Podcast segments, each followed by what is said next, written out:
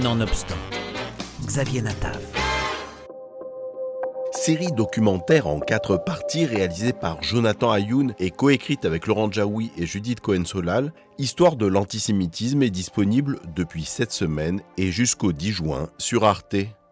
Une série qui retrace l'histoire de l'hostilité manifestée à l'encontre des Juifs depuis l'Antiquité jusqu'à nos jours, des bords de la Méditerranée à ceux de la Volga, de la péninsule espagnole aux forêts de bouleaux polonaises.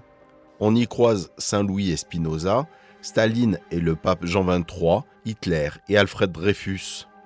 On y découvre les analyses d'une trentaine d'historiens, sociologues et psychanalystes de premier plan. L'un des points forts de la série, c'est qu'elle est richement illustrée des traces laissées par cette histoire à travers le monde, mais aussi, et c'est assez bluffant, des reconstitutions historiques à l'aide d'images 3D réalisées par Ubisoft, un spécialiste mondial du jeu vidéo. Jonathan Ayoun, réalisateur. La première question, c'est comment construire un récit, comment mener une narration euh, qui à la fois prendrait le, téléspectateur par la main, lui donnerait envie de rester avec nous pendant quatre heures et accepterait euh, la complexité du phénomène abordée d'une manière, euh, manière aussi rapide sans être légère. Donc, donc ça, c'est le premier défi, c'est de faire la synthèse et d'être capable de la partager.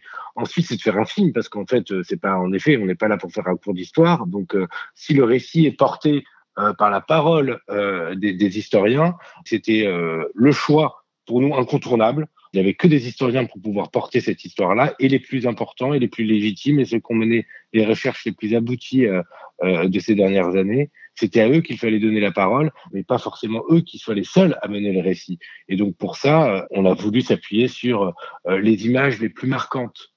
Et les images les plus marquantes, c'est à la fois l'iconographie sur le phénomène, l'iconographie anti-juive qui est extrêmement nourrie malheureusement et, et riche, mais également les images les plus marquantes, c'est celles qui permettraient de parler de ces différentes époques en se projetant dans ce qu'elles étaient. Et les plus marquantes, donc, dans ces images-là, euh, c'était pour nous celles d'Ubisoft, c'est-à-dire des reconstitutions historiques 3D qui ont été faites pour, euh, pour un jeu vidéo, Assassin's Creed, et qui sont, euh, eh ben, dans, le monde du numérique et des nouvelles technologies, considérées comme les reconstitutions historiques les plus abouties quelle est l'origine de ce phénomène que l'on appelle l'antisémitisme? Comment, depuis plus de 2000 ans, a-t-il accompagné la manière dont les sociétés se conçoivent et se construisent? Judith Cohen-Solal, la co-scénariste du film. Un point qui a été longuement, longuement discuté, c'est-à-dire l'utilisation du mot antisémitisme pour toutes les périodes.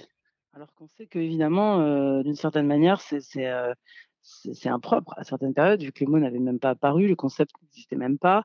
Fallait-il dire euh, d'abord euh, anti-hébraïsme, et puis anti-judaïsme, et ensuite antisémitisme? Et un parti pris des historiens, et dont on s'est aligné aussi sur le fait que euh, aujourd'hui, communément, l'histoire de l'antisémitisme recouvre toutes les différentes formes de détestation des juifs, de haine des juifs.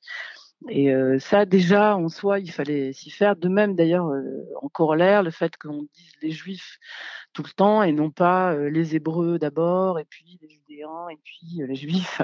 Voilà. Et ça, c'est où les israélites, au moment où c'est le cas, ça, c'était, c'est une manière aussi, c'est un choix qui a été de dire, si on, veut bien comprendre qu'il y a une détestation des Juifs, qu'elle se manifeste de manière et, pour des raisons différentes au fur et à mesure des années, il y a quand même quelque chose qui, qui fait fil.